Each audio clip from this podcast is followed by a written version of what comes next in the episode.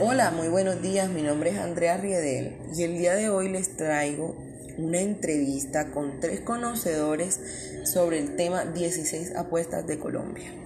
Ellos nos ayudarán a entender mejor sobre la actualidad de nuestro país y el futuro de él. Estos tres conocedores son María, Santiago y Emerson. En la mañana de hoy ellos nos estarán resolviendo todas las dudas que tenemos sobre este documento y nos lo explicarán de manera puntual. Hola María, buenos días. Eh, bueno, te voy a empezar con la primera pregunta. ¿Por qué se desea implementar estas apuestas en Colombia? La principal intención es construir un país equitativo donde predomine la paz, la seguridad, la prosperidad y una gama de oportunidades para todos los ciudadanos. Estas apuestas buscan eliminar cualquier tipo de necesidades en la sociedad. Entiendo. Bueno, vamos con la segunda pregunta. ¿Cómo ayudarían estas apuestas a resolver los altos niveles de pobreza en el país? La pobreza es un conjunto de escasez de diversas y amplias magnitudes. A nivel mundial se requiere generar alternativas y estrategias para superar este flagelo, tales como la educación, las oportunidades laborales y el incremento del salario mínimo. Del mismo modo, las 16 apuestas cooperan ante la resolución de dicha problemática brindando acceso a ambas vertientes. Tercera, ¿qué beneficios traen estas apuestas en Colombia? La elaboración y acción de estas apuestas en el país disminuyen las estadísticas de pobreza y genera grandes perspectivas o puntos de vista en la comunidad ya que los individuos tendrán ventajas para su desarrollo y crecimiento personal.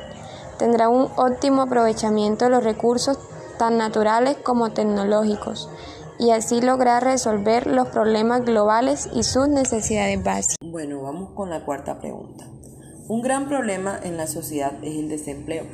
¿Qué métodos proponen estas apuestas para esta problemática? Las tasas del desempleo en el país cada día aumentan. Estas 16 apuestas prometen un trabajo digno e igualitario para todos los ciudadanos, donde se cumplen las diferentes funciones y roles, asimismo un crecimiento económico. Este desarrollo beneficiará a la población en general, ya que habrá posibilidades de empleo y así suprimir el hambre y las demás necesidades del territorio nacional. Bueno, muchas gracias María. Eh, comprendimos mucho todo lo que nos quisiste explicar. Ahora vamos con Santiago. Santiago, ¿qué se espera obtener a largo plazo con los ecosistemas terrestres? Bueno, a largo plazo se desea obtener más hectáreas protegidas para garantizar un mejor ecosistema, por lo que el Ministerio de Ambiente será el encargado de velar porque esto se cumpla. Entiendo. Bueno, eh, tengo otra pregunta para ti.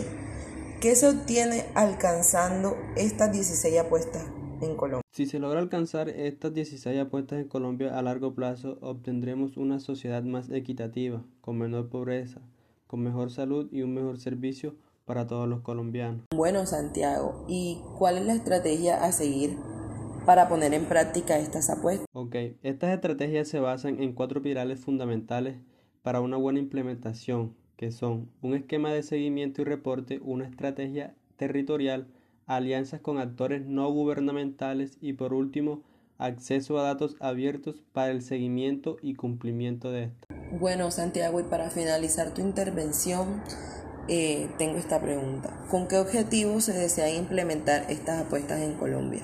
El objetivo de implementar estas apuestas es el de marcar un desarrollo social y económico de los colombianos en armonía con el medio ambiente, que tendrá un seguimiento tanto de los ministerios, dependiendo el caso que se encuentre, como el de los ciudadanos que tendrán una página web para observar detalladamente lo que está ocurriendo. Bueno, esta mañana ha estado muy interesante, ya hemos escuchado a dos de nuestros tres conocedores y vamos a finalizar esta entrevista con Emerson.